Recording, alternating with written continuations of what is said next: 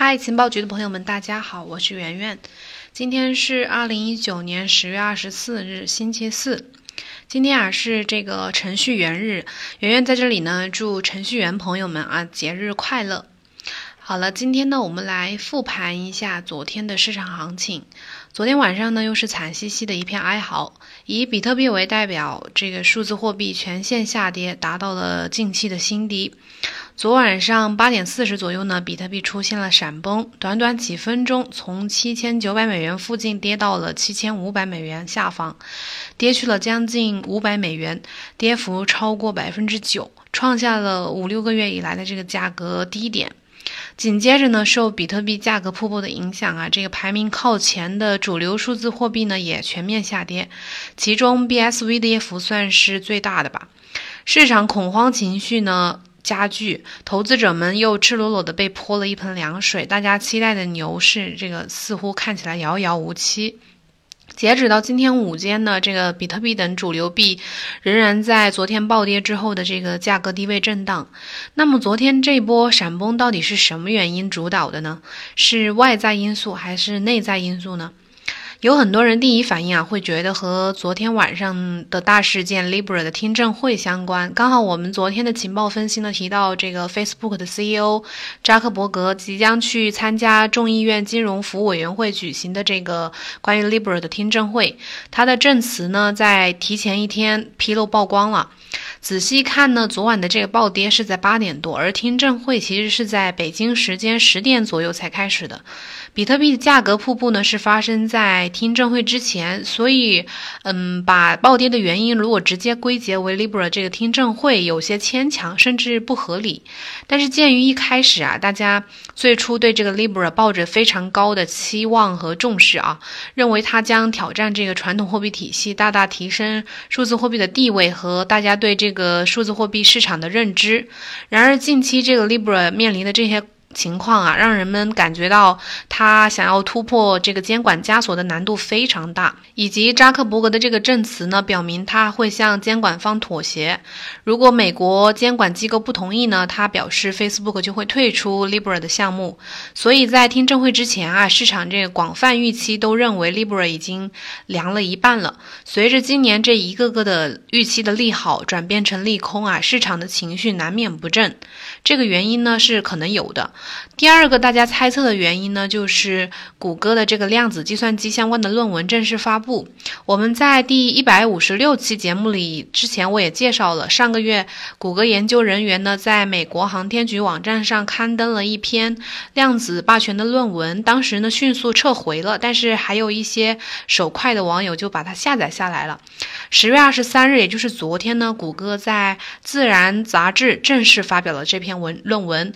宣布在量子计算领域取得了重大突破，正式实现了量子霸权。而此前呢，大家应该听过很多言论说这个量子霸权会对比特币造成威胁，所以才有人认为这次暴跌和昨天这个谷歌发表这个论论文呢有相关的关系。但是这个消息其实上个月已经消化过了，上次的热议程度比昨天高多了。很多分析人士，而且当时已经说明了，短时间内，即便这个量子计算机推出，短时间。内不会对这个比特币有什么威胁，所以我觉得这个消息呢，也不至于说对比特币的币价造成那么大的影响。那么经过分析呢，我们认为这次比特币闪崩啊，其实，嗯，并不是受消息面主导，消息面最多只会触发或者是推动这个行情下行，但是并不是根本原因。那么有什么内在的根本的因素呢？这就要说到我们今天分析的第三个和这个比特币暴跌相关的原因了。第三个原因呢，就是比特币以及这个比特币网络本身的表现。一方面是比特币本身这个价格表现不佳，未达到预期；另一方面呢，是由此而引发的比特币的流动性达到了新低。最近，在价格方面，我们来我们来分别讲讲。在价格方面，比特币近一两周一直在上行和下行的方向选择上斗争，交易价格呢一直在七千八美金。到八千四美金之间波动。十月十日的时候，这个双底突破之后啊，人们原本预期这个比特币能突破九千美元。然而呢，十月十二日的时候，这个上升点位就停滞在了八千八美元附近，之后价格甚至回到了七千九美金。这个期间呢，消耗了很多的市场热情和资金啊。有数据证明，由于比特币价格这个走势持续低迷，比特币的这个六十天内的每日收益波动率啊，已经降到了百分之两点五八，是从四月一日以来的最低水平。嗯，我们这个文字版里面有图，大家可以到时候到公众号里面去看。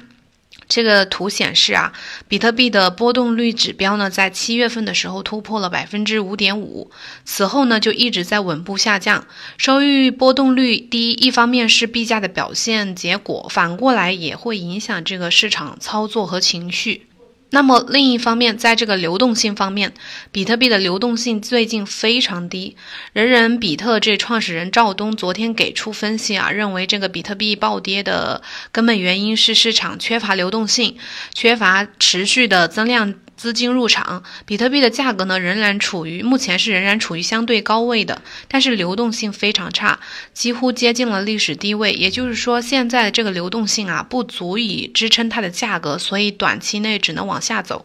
那么，据相关媒体报道，嗯，BitTree 这个首席执行官 James Bennett 也给出了一个比较客观的解读，他认为这次比特币价格下跌呢是交易速度降低导致的。过去几周，随着 USDT 等稳定币的这个交易量增多，比特币的交易速度呢明显放缓。最终呢，这种对比特币网络的低迷需求导致了最近比特币价格的下跌。目前呢，USDT 的这个活跃度啊，已经超过了，远远超过了比特币。CoinMarketCap 上面的数据显示啊，呃，比特币约占所有加密货币交易量的百分之二十九，而这个 USDT 呢，最近超过了百分之三十五的份额。这意味着目前市场在很大程度上是受稳定币的支配的。